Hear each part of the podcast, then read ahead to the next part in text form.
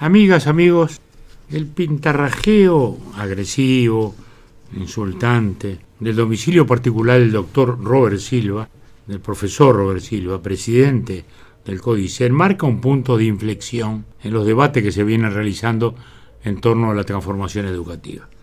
Decimos debate como una expresión genérica, porque realmente no hay debate.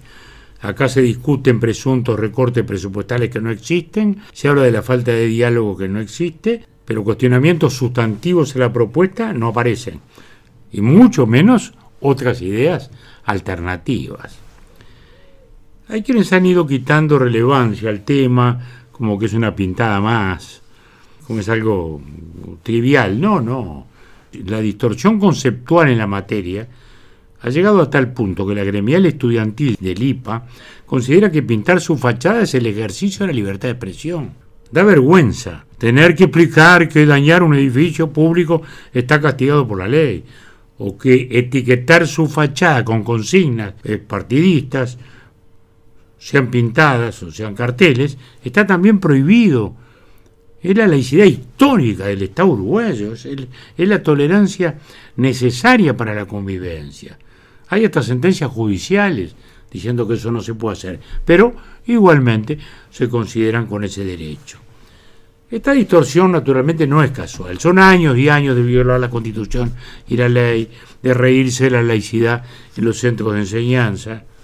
La última elección, sin ir más lejos, 25 inspectores de secundaria, invocando su condición de jerarcas, proponían el voto al candidato del Frente Amplio. Entonces, hasta la Institución Nacional de Derechos Humanos emitió un bando, digamos, arrogándose facultades que no posee para defender la cartelería en los centros de enseñanza. Seguro, mucho tiempo. La gota va bordando la piedra.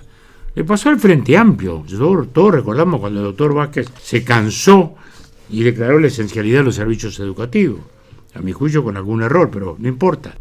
El, propio Mujica llegó a decir que los gremios de la educación había que reventarlos. Seguro, si los gremios docentes sostienen tamaños criterios, la misma o más razón los estudiantes van a seguir el mismo camino.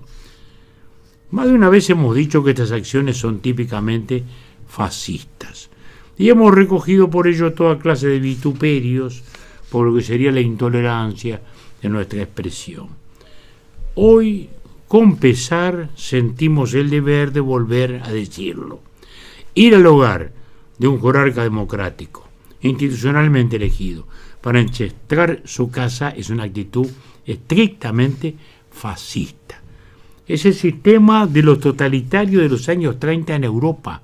Apostrofar, insultar, descalificar y llegar al foro íntimo de su hogar para que quede clara la amenaza, para que quede claro que el funcionario se sabe dónde vive y que no le van a respetar ni su casa ni su familia, que todo está en juego. Bueno, no faltan los que hablan de la travesura juvenil, no, no es esto. Esta es una violación muy grave. Hizo muy bien el doctor Robert Silva en denunciar la situación ante la Fiscalía y esperemos que actúe. Aquí no hay travesura ninguna, acá tampoco no hay nada inocente se encuadra en un modo de operar que incluye a las gremiales de profesores que han reivindicado su derecho a adoctrinar. Las propias ocupaciones son prácticas muy peligrosas, todos sabemos.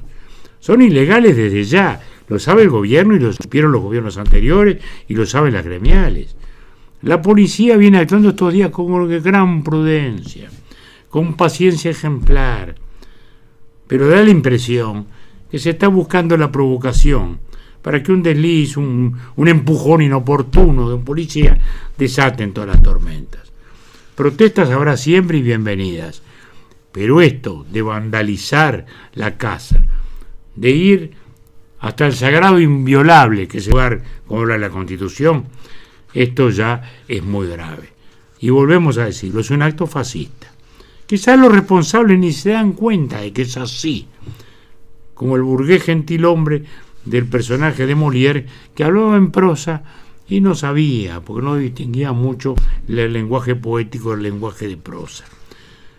La verdad que cuando el presidente dijo que este es un buen testimonio de la necesidad cada día más grande de seguir adelante con la reforma, tenía razón, hay que seguir adelante y no hay que callarse en realmente señalar el valor negativo para la vida democrática y republicana que tienen estas actitudes. Hasta la próxima.